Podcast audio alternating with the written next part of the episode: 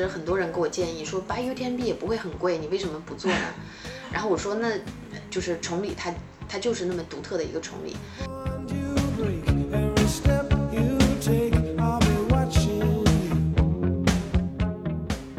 所有的选手只要凭手环，在崇礼景区以及雪场之间的摆渡车，通通免费。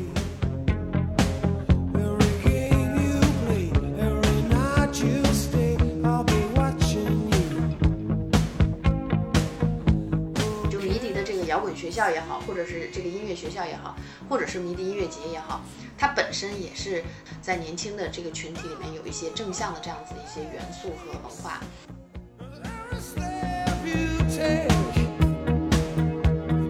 然后呢，让他们的乐队的这个最后的压轴主唱，然后在舞台上大声的为我们七十公里出发的壮士，然后喊加油。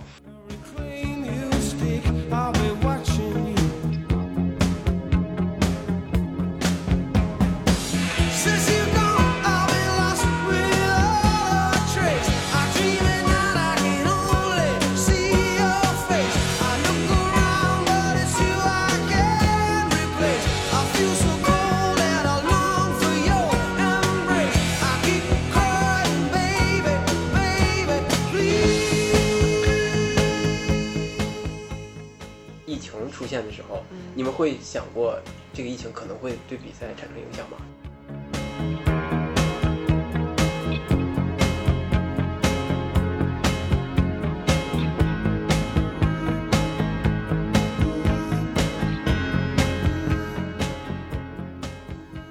大家好，欢迎收听最新一期越 Talk 越的越 Talk，我是申娇。我是园子，今天我们非常荣幸请到了，呃，三副赛事的张朝慧汇总，就是聊一聊关于崇礼幺六八的事情。最近就非常关心崇礼幺六八这个比赛嘛，下个月就要开赛了。汇总来介绍一下自己。大家好，那个我是张超慧啊，然后今天特别高兴啊，跟这个园子和深交啊深交深交是吧？对对对然后一起来聊一聊这个越 talk 越野，越野越 talk，这个听上去很像绕口令。对对对对对。嗯，然后那个呃，当然了，就是尤其是这半年，我觉得突然原本我们可能就是北方地区，或者是说我们说崇礼的这样的一场越野赛，变成了一个行业的一个大的讨论的一个焦点啊。没错，就无论是我们的同行，然后还是选手，就是在这半年里面，我们可能也呃怎么说呢，也随着这个呃崇礼比赛，我们说每一个节点，然后就不断的在起起伏伏。然后从我们五月份开这个那个新闻发布会的时候，大家也是就是很关注，嗯，呃，一度我们在这个就是呃腾讯体育的这个平台上面来那个发布了我们的线上的新闻发布会，然后所以当天那个就是我们说这个在线观看的人也是哎超乎我们的想象，嗯，然后包括后面就是我们说每一个动作。包括我们的招募人数一度还成为了浙江某体育局局长这个这个 这个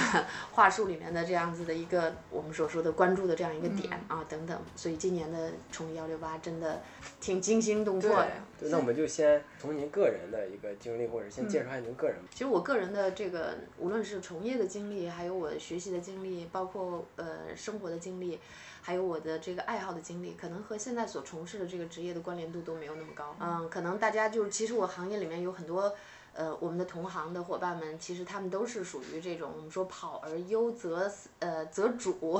就是可能是因为前期是一个优秀的选手，后面在这个过程里面，他们不断的感觉到参与别人比赛的时候，可能很难完整的去把自己的情感全部都注入其中，然后就开始从事这个赛事组委会的工作。有很大一批的比赛可能都是在这种环境下诞生的，但是呢，我呢刚好就。怎么讲呢？就是我我我完全不是这种类型产生的，因为国外其实很多赛事也是这样产生。但是对我而言，我觉得比赛这个事情到目前为止啊，我还像一个小学生一样，就是可能在长距离越野赛的这个比赛的赛制里面，我们可能只能完成一个中短距离，我们说五十公里左右的啊，然后或者是五十公里以下的这个难度难度组别的赛事。然后，但是我每年基本上都会去完成这么两到三场。五十公里左右的这个比赛，那这个其实就就是我的上限了。嗯。啊，然后呢，同时呢，从这个就我们说学习的这个经历里面呢，就是也是我的这个专业是人民教师，但是蛮遗憾的就是，这个我这个这个这个为人师表的这个时间非常的短暂，可能就只有短短的呃一个学年吧，啊、也就这样。然后后面我就一方面呢，是因为工作的调整，随随着父母就是做了一些这个，就是可能我们说说区域上的这种调整。因为当时是在青海，后来跟着父母来到了这个啊，来到了江苏，然后所以呢，教师的这个岗位就等于说是失之交臂啊，就再没有重合。但后面呢，可能也跟我这个怎么说呢，就是嗯。一段时间的这个受师范的这个教育有关系，所以其实我我在琢磨事情的时候，我比较喜欢，就是把它琢磨的稍微就是不但要知其本，还要知其根本。这个呢，就是我们也做了很长时间，就是在十多年的时间，我们一直是行业里面比较坚持去做这个三位一体，就是我们所说的俱乐部，然后 BBS，然后再加门店，就是既有我们所说的就是观点和理论以及文化部分的沉淀，同时呢，我们又有线下的这种体验，但这个体验都是 AA 制的。所以当时其实就是也是在长达十几年的时间里面，我们一直在这一块儿在不断的投入，所以有很多很多的，包括现在行业里面呀，也有很多的这个小伙伴，然后大家见了面以后发现说，哦，原来很早的时候是三夫俱乐部的领队啊，像这样子的也是比较多，嗯，还是蛮多的。然后随着股改以后，我们定义说做这个公司的时候呢，我们当时也是在想。往这个俱乐部的这个属性，再往它的上游再去发展一下，就是我们把它定义成一个高端的户外类型的特色的旅行的旅行社这样子的一个产品性质。然后，但是在这个产业链里面，我们发现呢，就是它也有很大的，就是我们所说的壁垒。第一呢，就是国内的这种高端的户外旅行很难做起来，因为我们地接公司的整体的素质啊，然后包括我们的一些基础的配套，所以我们做了一段时间以后，发现国内的这个。品这个产品很难做，然后基本上都是一些我们所说的目的地资源，然后呢，再加上我们呢又缺少这种目的地资源的这种景区的这样子的一个专属性的这种资源，所以后来我们就专门做一些境外的活动，但是境外的活动呢，它的体量呢又不大，因为如果我们要很好的去服务大家的话，我们基本上设定它是十五人是一个上限，嗯，那么就导致它每一次的单次的这种，而且对个体的参与的这个能力还有很强的要求。比如说，我们以前会做一些乞力马扎罗的攀登啊，做一些这个环勃朗峰的徒步啊。后来我们，嗯，就开展了一些就是类似于品牌的这种我们所说的公关活动的配合活动。啊，当时呢也是这个应八方环球的要求，然后协助他们做了 TF 一百的山地部分的救援。山地部分的保障，以及山地部分的一些，就是我们所说的，我刚刚提到的什么布设路标啊，然后道路指引呐，然后再有一些其他的这些，因为我们刚好我们的基因或者是我们的这种工作性质就刚好是擅长在这个山地部分能够确保大家的这个通过性，所以就做了两年这样的工作。在这两年里面，我就会发现一个问题，因为当时就发现什么呢？就是 T F 来到中国呢，基本上他做的呢，就是要么就是。五十公里，然后到一百公里，就是上来就已经是这样子的一个段位了。但是大多数中国选手呢，是缺少这个十几、二十公里，就五十公里以下没错，就是这一类的赛事的缺乏，以后就会导致大家其实还就是还挺努的，或者是每次完成一个比赛以后，就我对感觉感觉我就说一看最后那个莽山下莽山的时候，我说哇塞，残联，就各种瘸的都有，就所以后面。呃，我们开始做一些自己的一些小的，类似于短距离的、中短距离的，包括我们做了紫金山的荧光夜跑。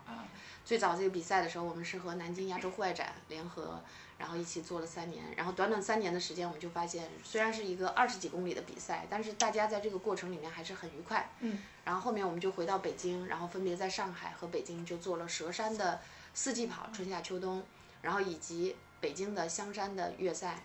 啊，然后那个比赛呢，就今年是疫情，然后没有开办。累计呢是做了差不多一年只有七期嘛，累计做了呃五六年了，然后做了四十多期。然后那个比赛呢，基本上每一期呢差不多就是五百人以内。然后后面我们在这个比赛里面，我们分别还设置了青少组，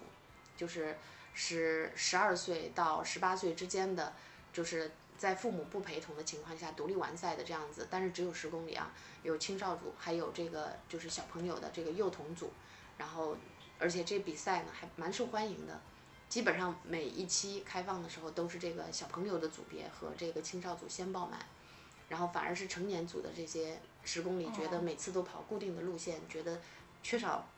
趣味性，哎对，可能参与参与性稍微弱一点。最开始做的这些比赛可能都偏主题性、特色性的，没错对吧？嗯，那这个是想跟那种 T F 那种稍微 hardcore 一点的要区隔开吗？就我们是希望所有参与的人，就是能够在就是我们所说的就是自我感知、自我认知，或者是在这种自我辨识度比较强的情况下，能够去针对性的去报这些比赛，然后而不是说呃我今年跑完五十，我明年就一定要挑战一百。因为这个相相互之间是没有一个必然逻辑的。对。也许你的能力就能跑五十，跑五十你很快乐，但你为什么要去挑战一百呢？啊，所以其实我们在做这个，就是我们说中等难度或者是这个这个比赛的时候，更多的是想做一个整个市场的普及。啊就是还是希望能把更多的人带入到越野跑这个圈子里面。是这样。然后再有呢，就是在整个的这个，就是我们说这个项目的整个操作的过程中，我们也不不得不说一下我们的商业逻辑，因为我们都知道三夫是卖装备的嘛。嗯。然后实际上，对于单一品牌要撑起一场比赛，它其实能够在这个里面所，就是比如说推送给选手的这个物料，它是有限的。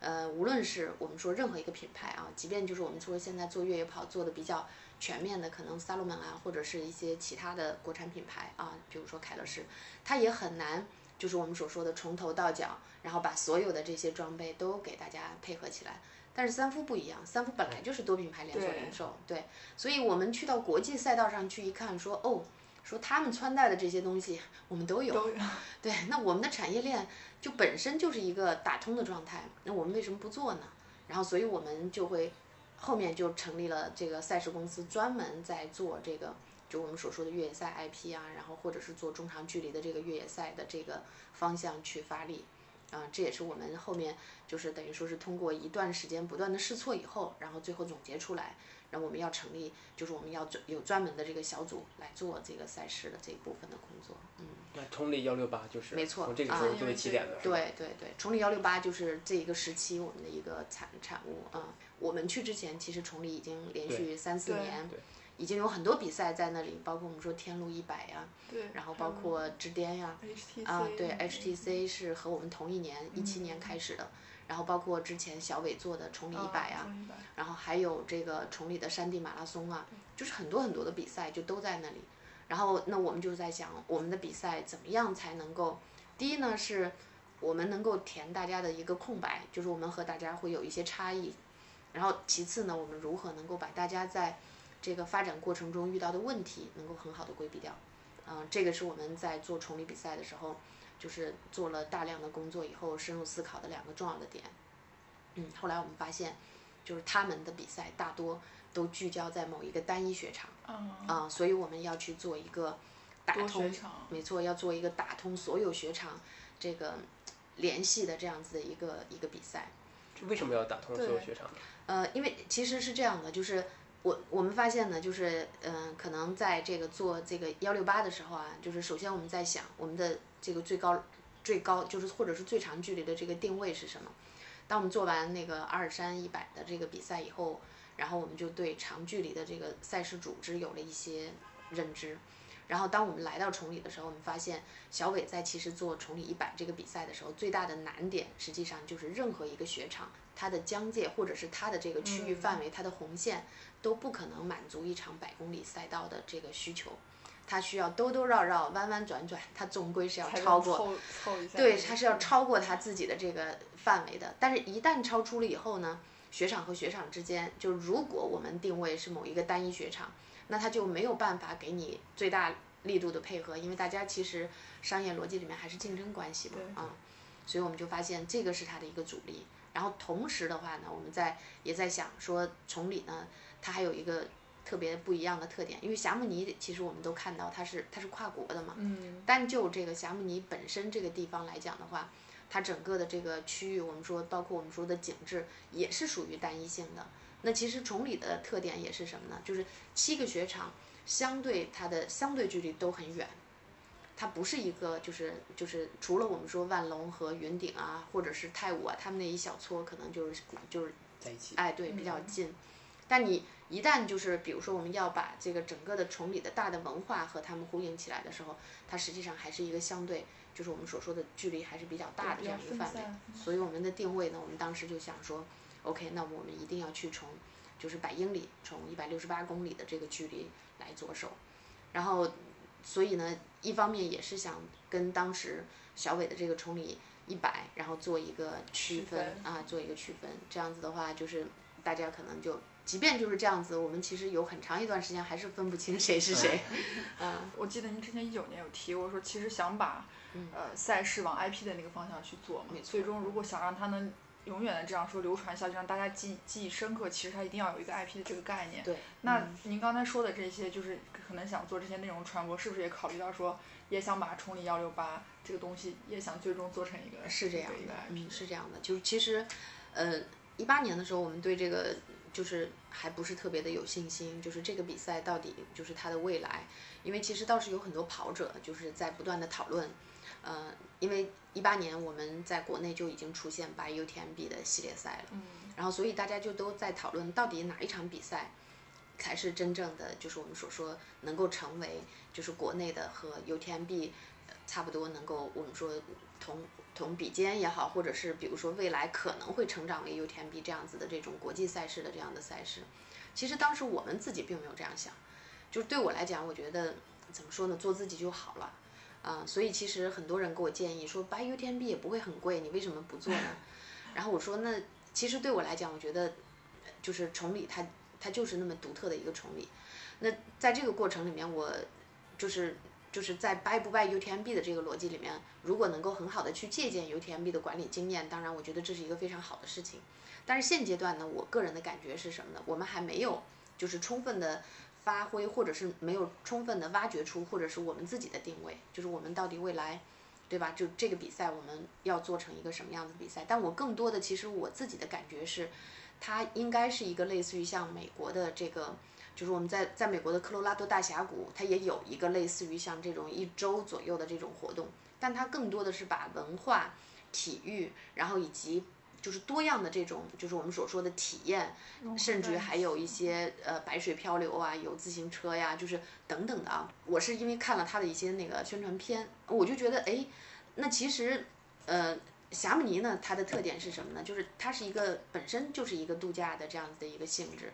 它有一些玩儿的东西，但是呢，在这个 UTMB 期间，它实际上比赛是核心。然后其他的一些东西，它都是以这种度假的这样子的一种方式，嗯。但是呢，在就是咱们的崇礼呢，我觉得可能和它还不尽完全相同，就是各个雪场实际上都在做夏季运营，但是它夏季运营的依托都是什么呢？就是呃怎么讲呢？就是都是依托它的这个酒店的这个资源，就是消夏啊，避暑。那我个人觉得，就是它它在这个就是无论是人群的结构方面，还是我们所说的这个深度体验方面，它都缺少一些内容。所以我们今年做的尝试是，嗯、其实我个人觉得，我到现在我都觉得是一个巨大的挑战。不一定这个事情我们在现场管理的这个过程中，是不是能够让大家体验会好。我们引进了迷笛音乐节，然后我们甚至于在万隆滑雪场还引进了我们的一个兄弟赛事，就是那个 XO XO Life 的那个就是越野定向赛，是这个乐嘉体育在做的。哦，我知道。所有的这三个事情，我们说全都是在同一个时间对点，嗯，因为因为我们也有看到那个就嗯海报，因为谜底那边也发出来这件事情了，对所以我们当时在想说，就是您是从什么时候开始，就是说计划说要把音乐节可能要放在崇礼幺六八的这个去年的这个时间，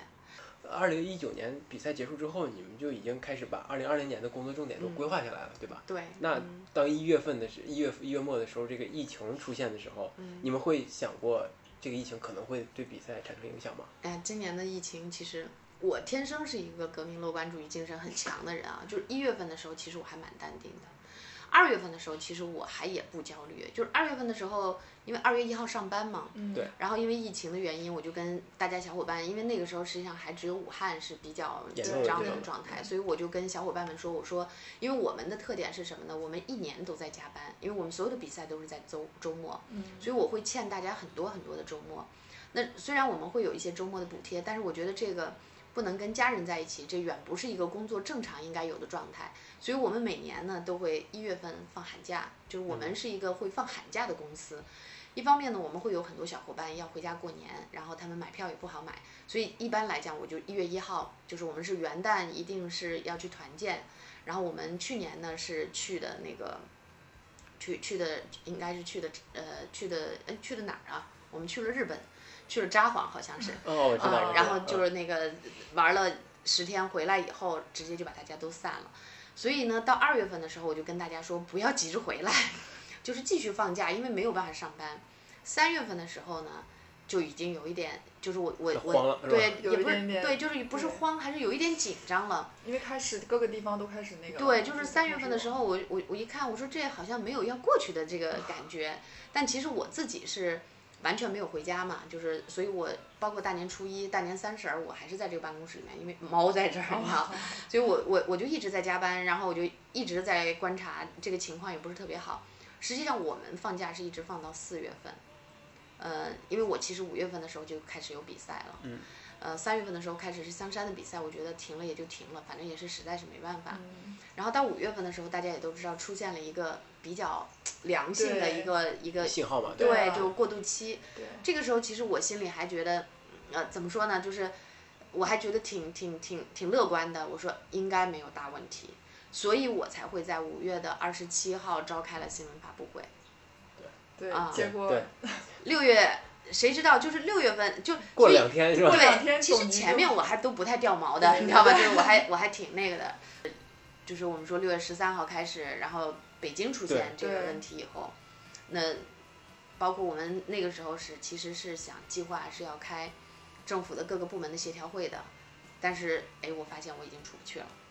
啊，就是我出去要做核酸了，对了，所以我们最后发这个延期通告的时候，这个时候我是真的是就已经有一点这个怎么说呢，有点坐不住了。一旦他延期的时候，我们就就觉得。有有点儿哎，有点难受了，有点难受了。但还好，就是什么呢？就是，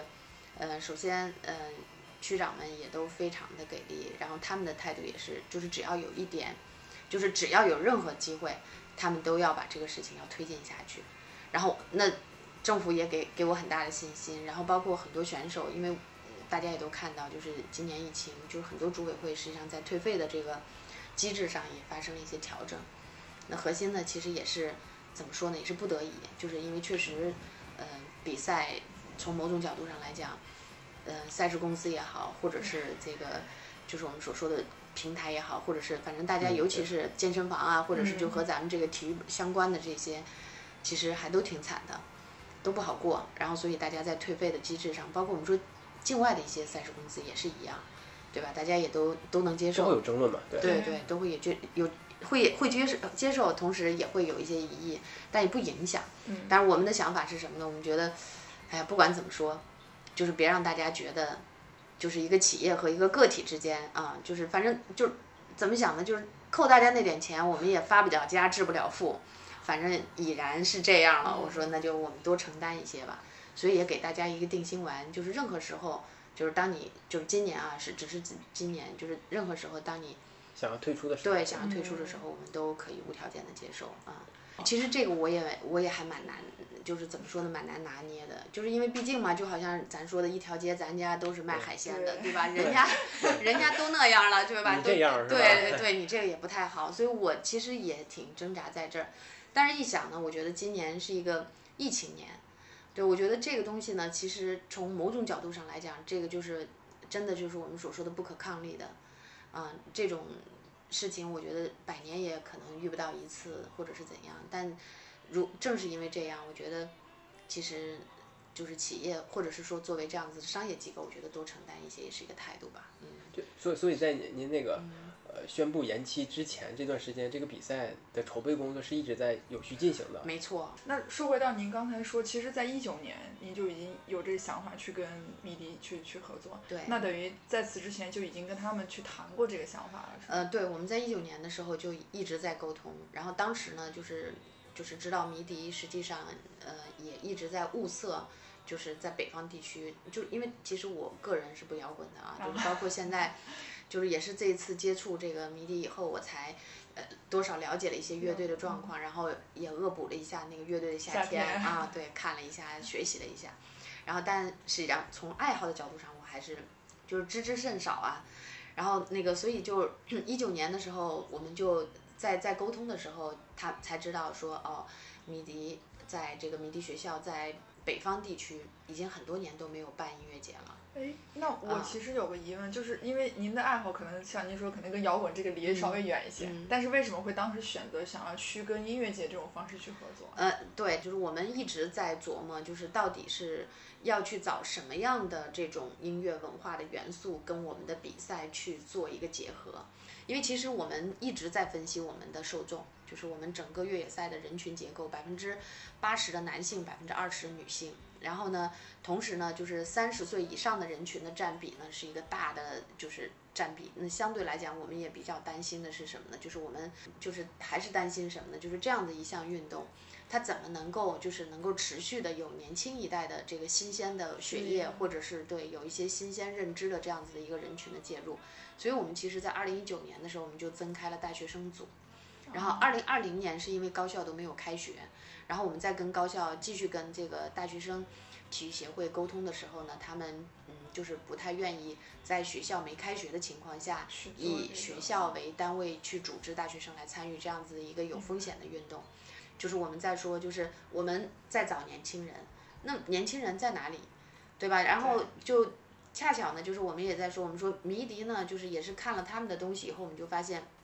就迷笛的这个摇滚学校也好，或者是这个音乐学校也好，或者是迷笛音乐节也好，它本身也是在彰显，或者是本身也一直在，就是我们说提倡一些我们说青春啊、正能量啊，然后公益呀、然后还有很多这些就是我们所说的在年轻的这个群体里面有一些正向的这样子的一些元素和文化，然后哎，刚好他们也在北方，应该是连续四年都没有举办音乐节了。然后也是经历了一段时间的这个沉寂，然后刚好呢，今年是他们的二十周对。年，然后所以就一拍即合。然后但是呢，就是因为他就跟我们的想法不一样，他就比较商业，他希望就是我们说他来的时候，实际上是各方面就是只欠东风的状态。只欠他但是这个的话，就是对于，就是怎么说呢？就是对于在崇礼举办这样子的一个活动，其实是有难度的。为什么呢？就是因为我们都知道，就是，嗯、除非是纯粹的商业行为，否则政府是不能够去直接支持这样子的这种，就是包括我们说演出性质的啊，这种文化性质的这种东西。所以我们也是不断的协助迷笛音乐节。其实整个，因为如果你看到的话，你可能看到就是整个迷笛音乐节的这个主办方是三浦户外运动管理有限公司和这个迷笛笛，哎，对，一起联合主办了这样子的一个迷笛音乐，节对。所以对我们来讲，我觉得这个确实是，就是我们是那个过程里面一直在往前推，就是包括我们，呃，在下雪的时候，其实冬天，呃，那个泰晤还在下雪的时候，我觉得那个时候的泰晤其实运营做的比较好嘛，嗯一定是拉着迷笛的人去看场地，就是让他们看到说，OK，这个雪场有很多的配套，然后服务也非常的好，我们就是真的是冒着大雪上山顶啊，看这个看那个，就是把整个场地都全部都认知一遍，然后包括去给他推。那如果他想要去做这样子的一个事情，那么在崇礼是多么得天的读后，然后是这样子去给他去，最后等于说是也是怎么讲呢？就是也是命悬一线的，就是政府给了我们一个巨大的支持是什么呢？就是我们应该是在三月底吧，三月底拿到了政府关于就是组织这一场活动的一个红头文件的一个许可。那这个实际上是真正意义上决定了说，就是迷笛团队才全部活动起来哦啊，就是前面看场地也好，或者怎么样也好，也许啊，我我自己在揣测他可能还有一点牵强，就觉得哎，我先看看吧，对那这个事儿对对，能能不能弄得起来？但是看到这个红头文件的时候，他们说，OK，那我们就你们这么有诚意啊，就是大家都这么有有激情，那我们要做，为什么呢？因为他们说这是二零二零年全中国这这个真的是 唯一的一个对唯一的这样子的一个一个音乐季音乐季的这样一个摇滚音乐的一个发生，他们觉得嗯这个事情是有历史纪念意义的，他觉得而且又是嗯他们二十岁生日，没错，他觉得是个里程碑了，然后那这个所以他才嗯。疫情会对这个，因为它是演出嘛，对吧？对，聚集性就是非常强。这个呢，也也刚好是，就是今年呢，首先就是已经不小心就成为大家的一个谈论的焦点了。就是，所以我们在这个如何做疫情防控这一块的这个预案，或者是我们所说的一个执行案，就是和疫情结合的这个执行案，这是我们今年所有工作里面的一个重中之重的重点。就是不单是赛事，包括迷笛。就是我们都做了充分的，就是如何在疫情的情况下进行管控，包括入场的时候，包括入场了以后的场地必须要保证，比如说零点七五平方面积里面可能就是每个人要确保零点七五，就是一点五平方米里面可能只能有两个人啊，他要他要确保各种各样的，然后我们，那您是具体怎么来控制这个呢？他他是要求一是总量的控制，就是我们现在知道。为什么今天实际上是迷笛的这个票务的发售日？其实一出现就售罄了。为什么售罄？是因为总量有限呀。数量特别少，说对，是因为总量有限呀，就是你报备就四千多人，就就瞬间就秒没，就这样子。然后迷笛的这个牛总，他们的市场总监就在微信里向大家致歉，就是非常抱歉，这个今年只能这样，因为疫情的原因啊。您现在再回看。就是当时选择跟迷笛音乐节的这个合作，因为那时候其实谁也不知道今年会有这个嘛。没错。啊，然后无形中其实，我觉得不管从人力成本、精力都增加了很多。没错。但是这又是你们想给选手去做的这样一个体验，你觉得这一切现在看来是值得的吗？现在还不好说，我的这个搭档吧 就我找的这个伙伴吧，我发现就是因为我是一个比较喜欢啃硬骨头，或者是说我的我的这个长时间的这个合作逻辑里面，其实我外面做了很多小伙伴，就是其实我们说学历啊、能力啊，我都希望他们比我强，因为我是喜欢和强者合作的。就是其实最初选迷笛的时候，就是我是觉得，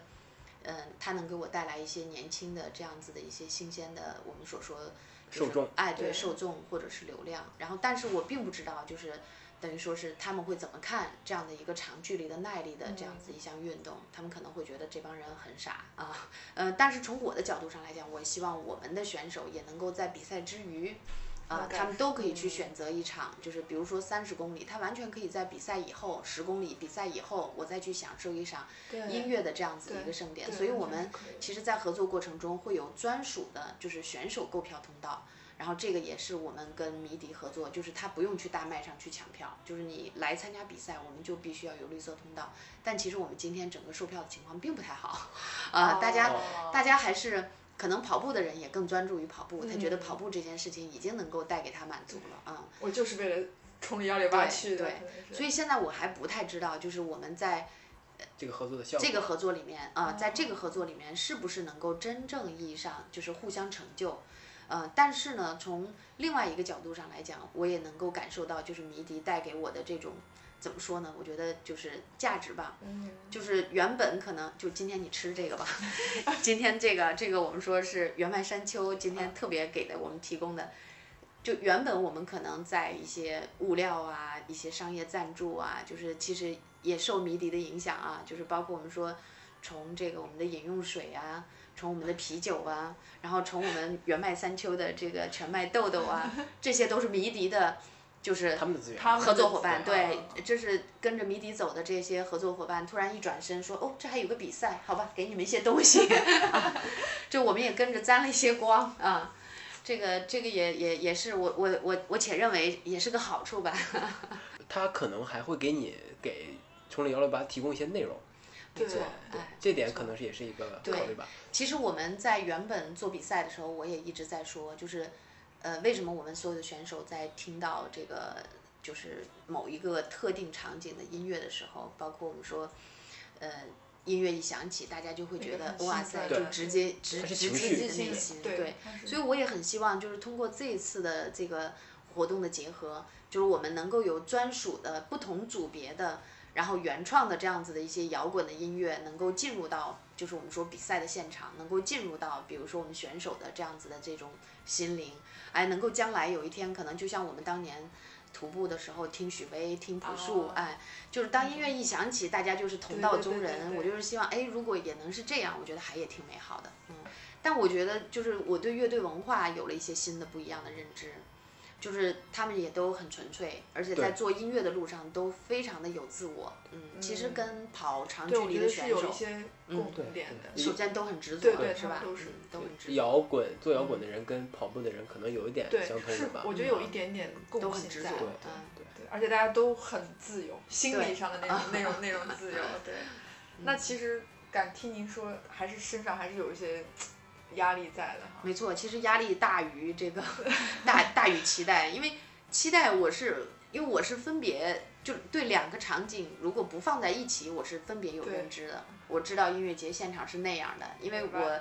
去年年底的时候，其实在那个北京电视台不是在这个万那个在富隆滑雪场做了一个跨年夜的一个嗯摇滚的一个那个哦就是表演嘛，就是跨年夜，当时也是，呃，痛仰也来了，然后很冷啊，零下二十度啊，然后我就突然发现，我说这些人真的不怕冷啊，就舞台上他们那个手已经就是那个贝斯可能都不太能动，就是戴的是那个 血盔，穿的军大衣。然后一到演出的时候，嘴都快冻瓢了，然后把衣服扔了，然后赶紧来，然后过一会儿又得捂上，就是放多少热气都不能够让他们就就冻僵了以后，他就完全施展不开的那种状态。但是底下的人更可怕，就是要比如说，因为它是一个录播嘛，它那个跨年夜是个录播，就是一个乐队和一个乐队之间会间隔会四十分钟，不离场。就冻得在那儿蹦啊，然后我是冻了一会儿，我说你们继续，就真的是受不了。但是我就是看他们的那种，我我是能看到，就是首先上面演的人也很热血，下面的人也很热血，对对，就是我分别知道就是两种场景，因为我每年在现场看我们选手出发，我都就都很感动，就是都会觉得很有一种想想流泪的感觉。而且他们每一次回来的时候，我看到他们，我也是觉得很敬佩，就是真是心生敬佩。一百六十八公里，甭管是男生还是女生啊。长达四十八个小时的关门时间，就是短一点的你也得三十多个小时，就是白天黑夜的跋山涉水，那脚反正都没法看。即便就是在这种情况下，就是他们，我也不知道，反正你说最后我们就发个奖牌是吧？咱就说图什么，对吧？对，就确实是抢名额还挺难的。图什么？而且而且你还得训练，就是就是觉得感觉上就是情感上还真的是就是特别的敬佩他们。所以就是这两个人群分别在不同的场景情况下，我都能够了解。但是，一旦他们交互了以后，我不知道他们谁对谁，对吧？是一种什么样的火花？对对。其实我们也有设计，就是尤其是七十公里组别，我们是在太武滑雪场出发。这个组别呢是夜间的十点钟出发，所以我们跟那个迷笛的团队在勾兑或者是在碰撞的时候呢，我们会要求，因为十点钟星期六晚上的十点钟是他们散场的时间，所以一定会有很多的乐迷。然后呢会出来，然后呢这个时候呢我们是要求他们一定是要稍微拖延一点时间，然后呢让他们的乐队的这个最后的压轴主唱，然后在舞台上大声的为我们七十公里出发的壮士，然后喊加油，然后是希望两个就是群体在这个对要有互动，就是其实在这个过程我们是设计了这样的这个 桥段的。就在空在空间上的距离大嘛，他们的舞台很近呃很近，嗯就是哦是所有的选手会经过他们的这个对啊外侧对啊，绕过他们跑。对对对对是这样子，所以但是我们不知道就是。他们会不会像喊这个国足的臭球一样，是吧？所以我们是希望说，大家是能够发心的，对吧？就是不要说，嗯，这帮傻瓜大半夜的，我们结束了要喝啤酒去了，他们竟然上山了，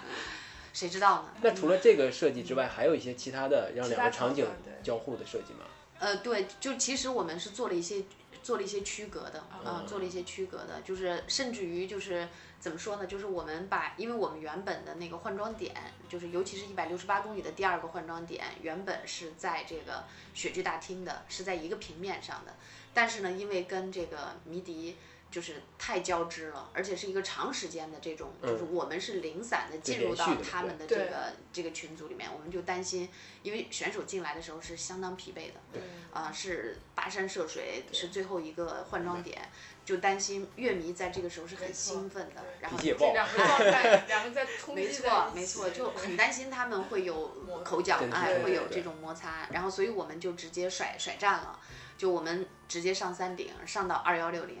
这样子的话呢，就是我们的选手第一呢，在空间上会有一个相对比较安静的这样子的一个换装的、休息的，然后补给的这样子一个氛围。然后另外呢，又能够遥遥看到下面灯火通明，然后就是大家就是人头攒动的这样子的一种热血的氛围。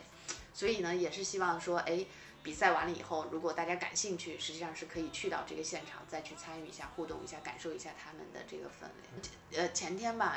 就是那个大前天应该是那个邀请了迷笛的一个那个，就是我们说市场总监来跟我们做了一次直播，然后中间也说了一下这个迷笛在这个过程中的一个计划，然后我们就有早些年的这个俱乐部的领队，然后来央央求我说能不能协助他。买票，因为他知道去那个大卖场很难抢，然后我就说，我说你报一个比赛呗，我说这样的话你就可以顺理成章的，就是选手的这个特殊通道。他说姐姐你不知道啊，他说我这几年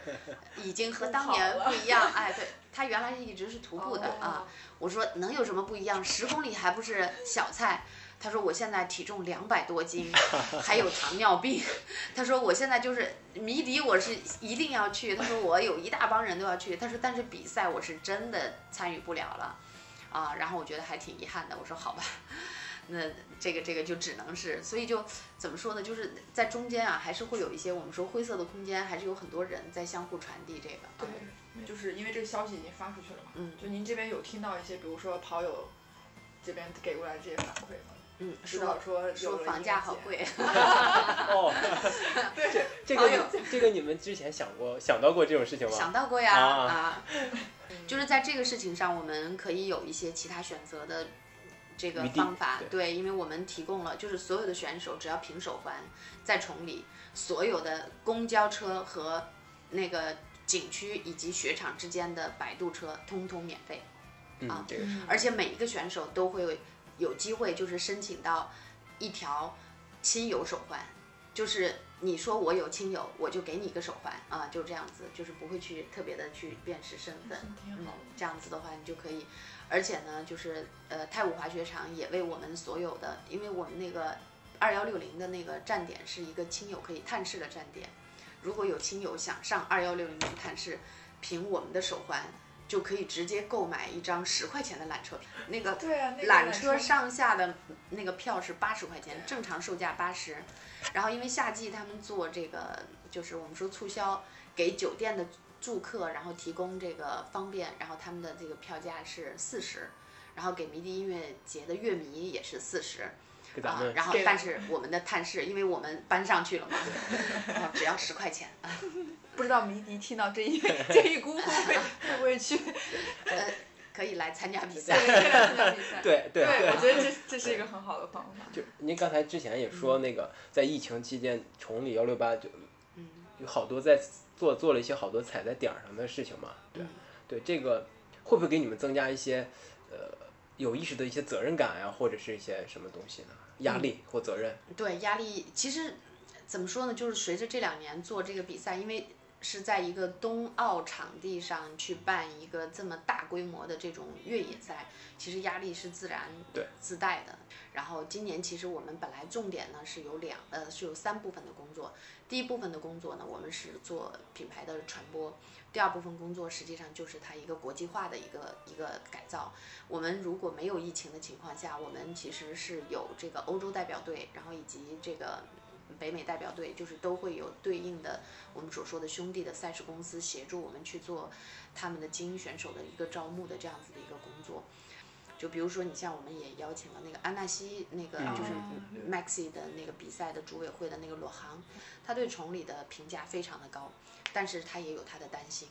他的担心也很也很明确，他就是说我们的生态问题。我们的环保问题，嗯，所以其实在这个标准上，你要去做一个比赛，就是可能跟我们就是远，而且崇礼的这种我们所说的环境啊、土壤啊，就是它的这种特质也都很脆弱，就所以它都是比较浅层的灌木和一些小草，嗯，高山草甸以这个为主，所以就是包括我们说，我们也不断的在提我们的环保问题，还涉及到一些就是我们所说的。历史文化遗迹的这种，就是我们说保护，因为它崇礼也是，呃，怎么说呢，在古代的我们说长城，哎，对它，而且它的很多长城，基本上在我们看来就是已经有石头堆了，对，已经没有长城的影子了啊，对，所以它你它的保护就更是。就是我们所说的就是更是重要啊，对，不是特别的好去真正意义上的去落落落这个，但是我们又不能够破坏，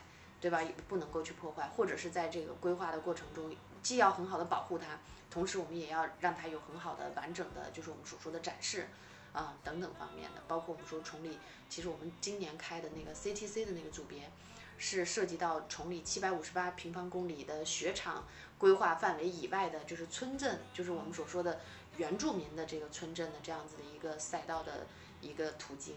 那其实有很多都是就是我们所说的留守啊，然后贫困啊，就是这个过程，其实我们也在说，就是如果未来我们想把它去打造成一个。就是国际化的这样子一个赛道，或者是那个规划的话，就是这些点要不要在我们的赛道里面去出现？然后，但核心呢，我们也在说说什么呢？就是因为它是原本就是是我们本来的样子，我们更希望就是可能通过我们的不断的途径，或者是通过我们不断的这种交互，能够让它发生改变。这可能也是我们怎么说呢？就是力所能及的去能为当地带来的一些变化吧。包括我们今年的比赛里面，我们会涉及到一些农产品的直播销售。那其实土豆在这个时候可能还没法儿，就是直接卖现货吧。要期货，太对了，我们现在就想要去预售一些这个土豆子啊，对，因为我们是这么预期的啊，就是除了现场的这个热闹以外，呃，这个比赛应该会成为大家线上较为关注的一个点，嗯，因为在这个时间节点，或者是在这样子的一个呃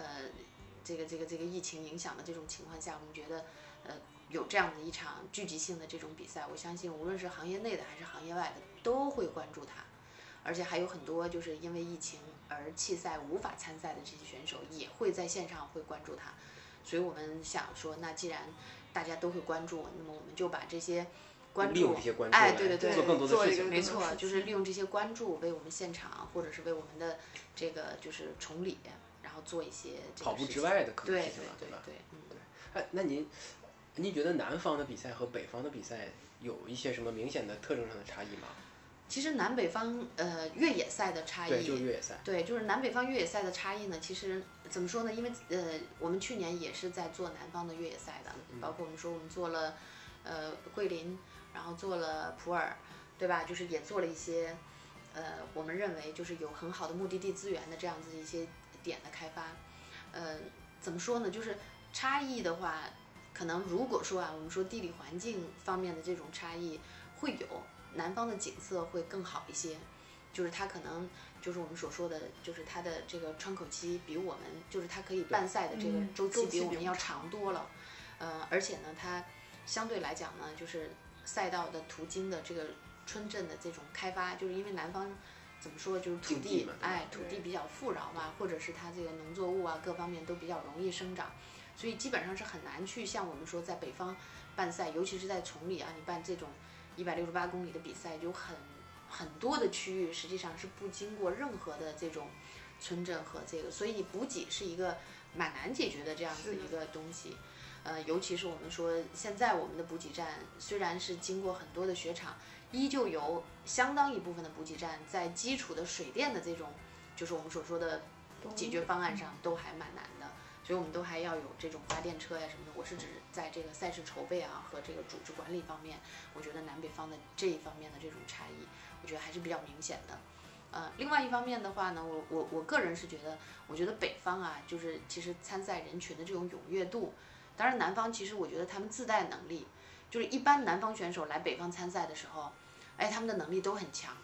尤其是我们说云贵，对，就是那些长期在这个亚高原训练的这些选手天，生优势，对，来了以后基本上。撵。没错，啊，没错，嗯，咱们反正我觉得北方的选手吧，大多数哎，您说的这倒是啊真真的，我还所以选对选手一看那个体型儿，对吧？就就已经耐力运动适合。没错啊，就就已经这个就有所那个区别了，或者是，所以从选手参赛的这个体验上来讲，我觉得可能北方的选手吧，就是怎么说呢，就是可能呃特别长距离的，我觉得其实优势不是那么的明那么明显。然后再有呢，其实就是我觉得从环境上讲，就是北方的赛道一般通过性都会好很多。南方其实我自己还跑了挺多比赛的，我个人觉得。植被太茂密。对，我有一年跑跑那个呃跑那个叫什么，就是那个热带雨林，那个普洱旁边有一嗯个西双版纳，啊，哎呀呀呀呀呀，那个我只跑那个三十公里吧，就是三十公里的那个西双版纳的那个比赛，就是那个芭蕉叶子呀，那个丛林嗯穿越。一过去以后，就必须有人帮忙，就是那个那么嗯大的黑蚂蚁就挂一身哇啊，然后就开始噼里扑噜的打，反正每次过去就互扇，然后拿帽子互扇，再把蚂蚁得抖干净，反正就是那种。还有就是跑那个厦门的时候，那个村跑的那个比赛，虽然只有二十一公里嘛，嗯，然后二十一公里的比赛，因为它也是不是以比赛为主，它是以旅游，就是推广对推广推广比赛，所以挺好的。然后一去比赛的时候，领完赛手包，我自己弄完了，往那儿一站，我说为什么这个地方放了一排泔水桶啊？就是一排那个破水桶，里面扔块黄抹布，就是很脏，看起来。然后我跑到一半的时候，他们在谈谈论说这个赛道上有很多蛇，我说啊，我说有蛇，然后那个当时他们说没关系，那个旁边不是放了很多雄黄水吗？说你站一站，我说那是雄黄水，我说我怎么不知道？我说我以为是泔水呢，我说这么不不雅的东西放在这么醒目的位置，一切都错过了。然后我就当然反正他们都涂了，我不涂也没关系啊，蛇肯定不会过来的。所以就是我觉得南北方比赛的时候，就是南方会遇到很多，稀奇古怪的。对对对对，我觉得这个也是我北方人可能不太适应，对吧？没错，会会不太适应。我觉得崇礼幺六八作为就是北方这个真的是非常具有代表性的这个越野比赛，对，就是所承担的这个责任到底是什么？就我个人是觉得吧，就是户外运动也好，或者是这个越野赛也好，就是如果把情怀的这个内容全都丢掉的话，可能就是无论是太注重规则的东西，还是太注重就是商业的东西，我觉得都不是一个纯粹的，就是比赛所应该有的东西。所以其实我现在反倒就是因为这个比赛在崇礼，所以反倒我现在是更加关注就是崇礼的这些，就是我们认为就是它可能短板的那些东西。就包括我们这一次，我们去年的比赛里面，我们就做了一个影像展。影像展结束以后，我们把所有的图片都拍卖了，拍卖所有的钱，然后再加上我们所有比赛报名费的，每个选手都会有十块钱的费用是会进入到这个，就是我们所说的支持崇礼的呃贫困残疾人，嗯，贫困残疾人。然后今年在比赛里面呢，我们也会去推一个就是崇礼当地的一个玩偶，然后呢，它是崇礼的一个小的那个吉祥物，是一个小松鼠。实际上就是崇礼当地有一种就是类似于像老鼠一样的东西，它反正树上、地上它到处都爬，也会打洞，就是是崇礼独独特的这样的一个。然后他们当地的那个方言呢叫咯铃儿，啊叫咯铃儿，然后呢是是是一个圆圆胖胖的一个、哦一个一个，其实就是一个啮齿类的动物了，然后做成了一个吉祥物。然后这个东西呢，就是在崇礼现在呢是有一个残疾人的工厂，然后手工的在做一些东西。所以我们现在在崇礼，在这个比赛里面，我们更多的是把崇礼短板的那些东西，就是我们说无论是崇礼的这个生态，无论是城里的环保，然后包括我们说崇礼的残疾人、崇礼的妇女儿童，以及崇礼的这个贫困这个这个这个人人群，这个是我们现在觉得我们应该关注的。然后包括我们说，呃，把这个现现在可能在赛事过程中，我们说像这种垃圾分类的问题啊，然后包括这个回收的这个物资，或者是回收的这个物料的可再利用的问题啊，就是这些东西，可能是我们在未来，或者是现在的这个时间节点，我们都逐步的在捡起来，然后逐步关注的这个问题。这也是我们觉得，如果这个比赛在崇礼是一个就是长长期的。然后是一个能够代表崇礼的这样子的一个 IP，那么它所必须要承载的内容，就是它不能够单纯的仅仅是一个商业活动，啊，它是那样它是活不下去的。还有要承担一些社会社责任会责任一定是的，嗯，之前我我看过一个报道，您说就是三夫赛事比较偏北美方，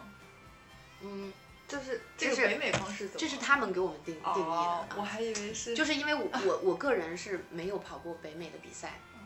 就是会我我会经常去，因因为这个话题其实是我们说那个北京广播电台的那个超级体验团的主持人宋阳老师提出来的啊。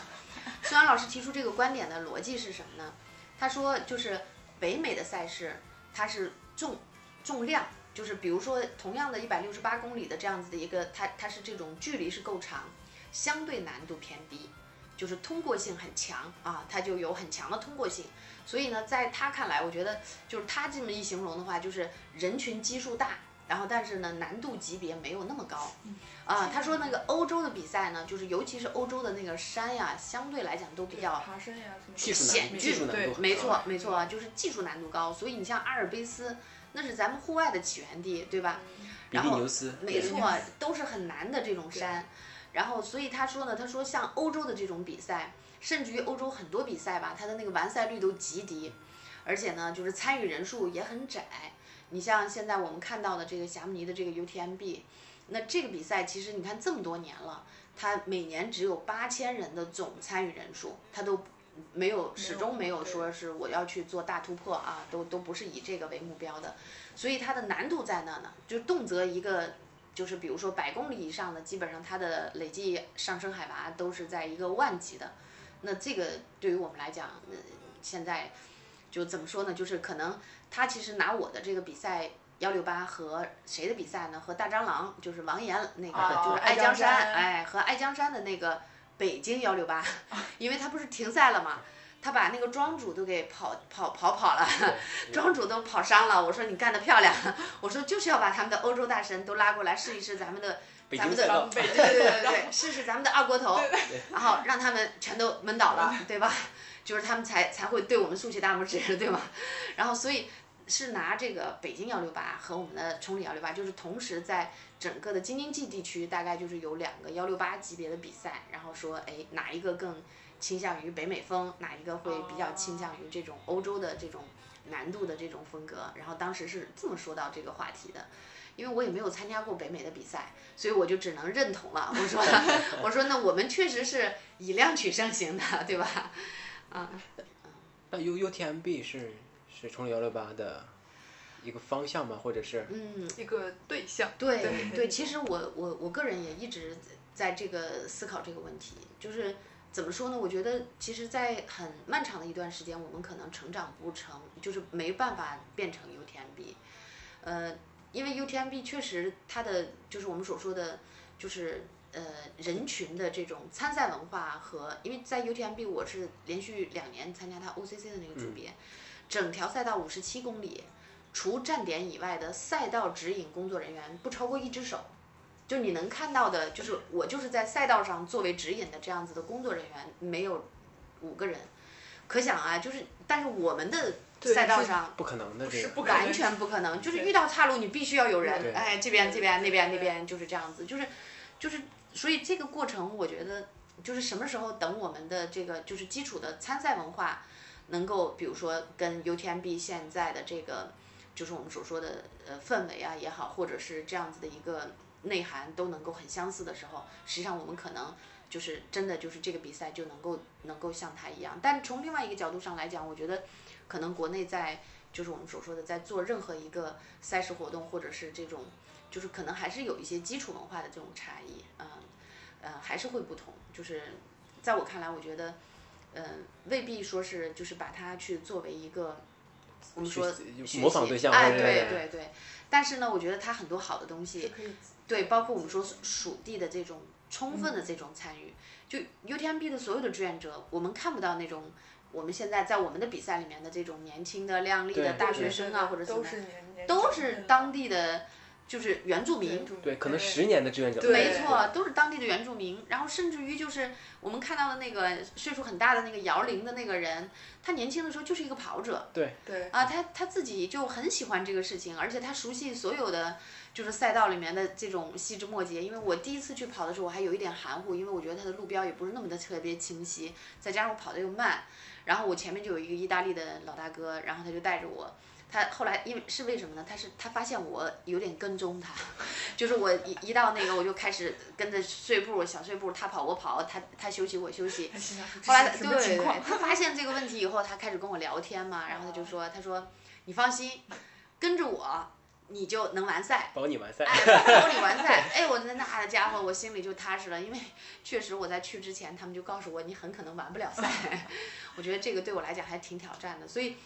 整个过程里面，他告诉我他每年都来，他一共参加了九次比赛，而且他是不同组别，他唯一没参加过的就是 UTMB 这个组别。就幺六八那个。哎，哦对他参加过什么呃什么 TGS 啊，对对 CCC 啊，然后 OCC 啊，就是他他都会去玩，而且你想他。我最后完赛十四个半小时，他基本上也就比我快一点，也就有限，大概快半个小时。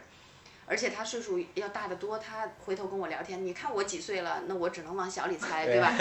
但是他最后告诉我，他已经，比如说，呃，他已经六，当时是快六十岁了，就是五十七八岁了，这样子，确实看不出来啊。步子非常的稳健，尤其是他们上坡的时候，全部都是脚前掌着地，哇，都是长期登山的这种运动习惯啊。而且你看他的装备，不像我们武装到牙齿，都都很简简单啊，就看起来就是，尤其是像我们这个组别，他他根本不需要那么那么多的。你像我们这个包里面打开，我觉得简直了，完成幺六八都没问题是这样。啊。所以这就是差异啊，这真的是差异。而且他每到一个站的时候，我觉得都非常的幸福。他太太和他的狗啊，就开着车，每一个就跟着。每一个站进站的时候，他太太和和他的和他的那个大金毛 就在那里等他，然后拥抱，跟他家狗打招呼，然后再 say goodbye，然后再走。最后一站的时候，他们家有一个他有一个好兄弟，还陪他走了一段，就是连续九年，就是或者是间隔的啊，中间间隔的，他先后有九年来参加这个比赛。虽然他一个人比赛，但是他带了整个家庭来，就是一个度假。对，就是对于他们来讲，我觉得这个比赛其实也不完全意义上是个比赛，其实就是一个集会的意思。嗯，所以我觉得未来的崇礼，我更喜欢这种状态，就是它竞技性的这个东西要不要在，或者是有没有，我觉得因为是比赛嘛，所以它还是要还是要有有的。但更多的我们是希望当地的人能够更多的参与进来，所以其实今年我们最大的一个改变，我们是就是我们整个的这个志愿者的比例开始出现倒挂了。就是哦原本我们可能就是最早第一年的时候，我们是百分之八十的北京带过去，百分之二十的当地解决对。然后现在呢，我们是百分之七十可能都是当地解决，只有百分之三十核心的志愿者救援。对，是从北京带过去，嗯。所以未来我们觉得，随着我们不断的去深入和他们的交互，应该可能应该百分之百的志愿者，如果都是能够当地解决，我觉得就，就太棒了，对嗯。你还能听到不一样方言的那种给你的，对 对吧？对，提供的这种这样志愿服，务嗯。那您刚才也说，就崇礼幺六八，它的风格可能还在形成当中，对吧？没错，未来的方向可能就是那种家庭氛围的参与感嘛。对，对嗯，所以这个过程，我觉得我我还不是特别的，就是能想象它到底会是什么样对？会是什么样子的。呃，因为毕竟一个比赛的这个构成，它不是以组委会文化为主的，更多的包括我们说我们的参与者，然后我们的属地的志愿者，然后包括我们有很多很多的，就是我们所说的这个呃机构，然后共同组成，对这样子的一个东西。而在这个过程里面，我觉得可能，呃，怎么说呢，就是参与者的这个比重会更大一些，啊、就是他们怎么看，或者是他们对一场比赛的内心的那种追求，到底是什么，可能最终是会影响这个比赛往哪里去。就是没错，嗯，这个方向可能是要倚着他们，毕竟对，就上其实对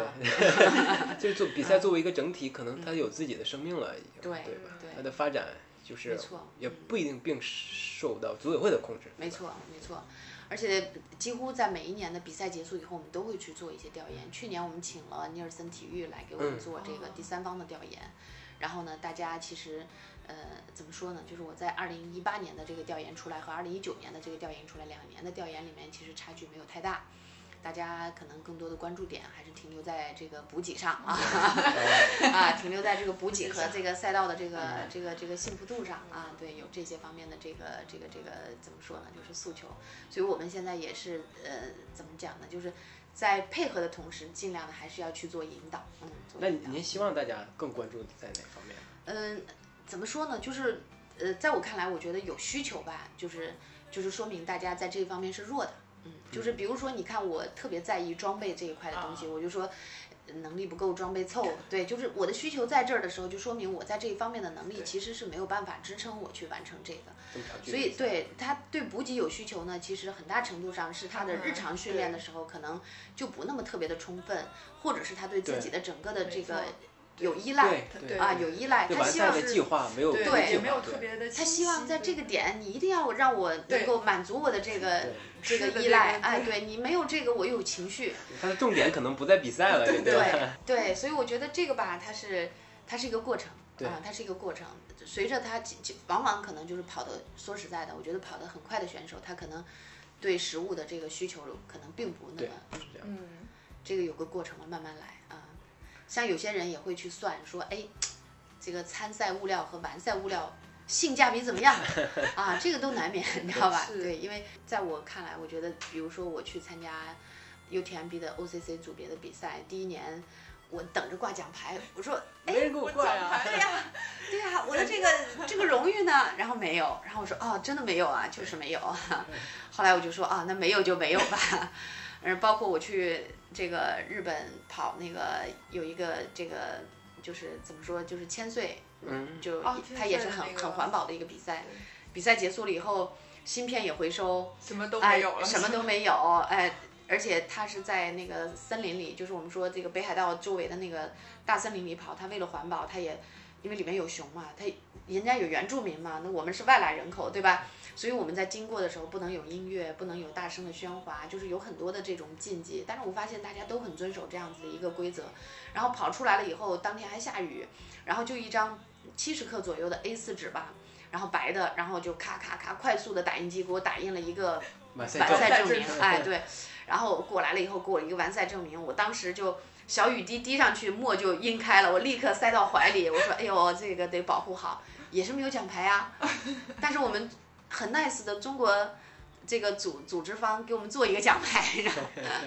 但是后面其实我也觉得就是，尤其是跑的随着跑的比赛的多了啊，就是我觉得这个呃在于过程吧。就是你这个过程，其实你经历完了，你你的感受是会停留在你的内心。能学到有没有奖牌东西？对，有没有奖牌其实真的没那么重要。但是现在在中国选手里面，你如果没有一个奖牌，或者没有一个漂亮的奖牌，这个绝对不能允许。这个得得要出问题了，这个对对，肯定是会被骂得很惨的，所以都是个过程。嗯，我们就最后一个问题吧，就是崇礼幺六八这个比赛，就回到您个人嘛，这个比赛对您，除了它是一份工作之外，它对您有什么特殊的意义吗？嗯，这个问题问的实在是太深刻了。呃，其实呃，一开始的时候呢，我可能也真没有把它，就是可能是我众多的，就是我们所说的赛事，包括我做过阿尔山呀，然后包括做云丘山呀，然后做普洱啊，就是做香山啊，就是甚至于做很多很多的这种赛事。怎么说呢？包括我在我自己的家乡如皋做一场铁人三项赛，就是，呃，说实在的，这种情感的粘性和参与度都没有崇礼的这个比赛，就是就是有这么深入啊，有这么深入。核心呢，确实是因为第一呢，就是这个比赛的人人数基数在这儿，就是第二呢，就是它从最初开始的时候就已经成为大家的话题，就是。嗯，几乎每一年从办赛，就从我们第一年开始办赛的时候，就大家就充满了争议，很多人就说说崇礼已经有很多比赛了，为什么还要再去？然后，但是我当时再去的时候的理由呢也很充分，我说崇礼虽然有很多比赛了，但是为什么每一次崇礼做完比赛以后，你们就一片骂声？我倒想看一看你什么样的比赛，你们能够比如说点赞，或者是能够让你们满意。所以其实是基于这样子的一种。就是我们说想法或者是怎么样才去办的，但在办的过程中，确实是这种，尤其是你投入的情感越多，然后所以他在你的整个的这个我们说工作重心上，然后所占的比例也就越大。这个比赛到目前为止，我个人是真的是很期待，或者是很希望它能够就是向着 IP 之路去打造。然后未来，因为我今年其实也已经快五十了嘛，我今年四十八岁了，所以初初初一算。就是可能距离退休也就不到十年的时间，所以我很期待的是，如果在我的这个职业生涯里面有一天我不工作了，然后我可以以一个退休人员，或者是就是能够以一个志愿者的这样子一个身份，能够再次来到，就是比如说我在初创的这样子一个比赛里面参与一份工作，或者是或者是去赛道去体验一个就是我们所说的组别的距离，我会觉得那个过程。是我追求的一个，就是我们所说的最高的或者是极致的这样子的一个状态。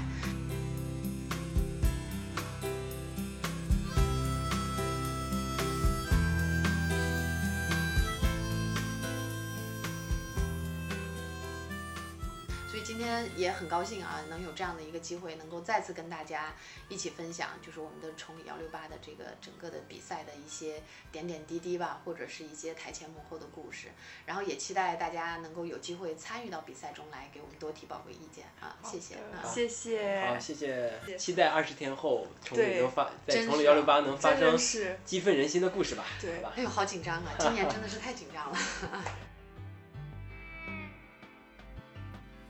Fixing up a car, driving it again. Searching for the water, hoping for the rain up and up. 本期给大家推荐的歌曲是来自 Coldplay 的《Up and Up》。我个人非常喜欢这首歌，主要是因为它的旋律和歌词都传达出一种积极的向上的力量。世界在下沉，我知道大家的日子可能都不太好过，希望这样的一首歌以及本期节目能够鼓励到你。我们下期再见吧。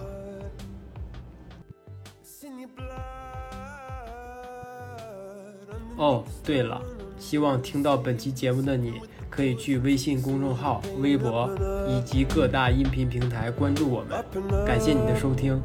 再见。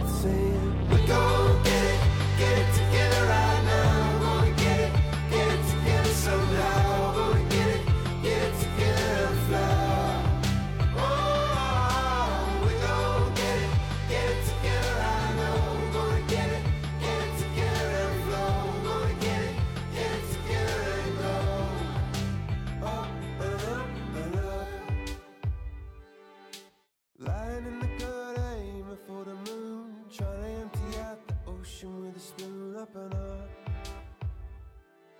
up and up.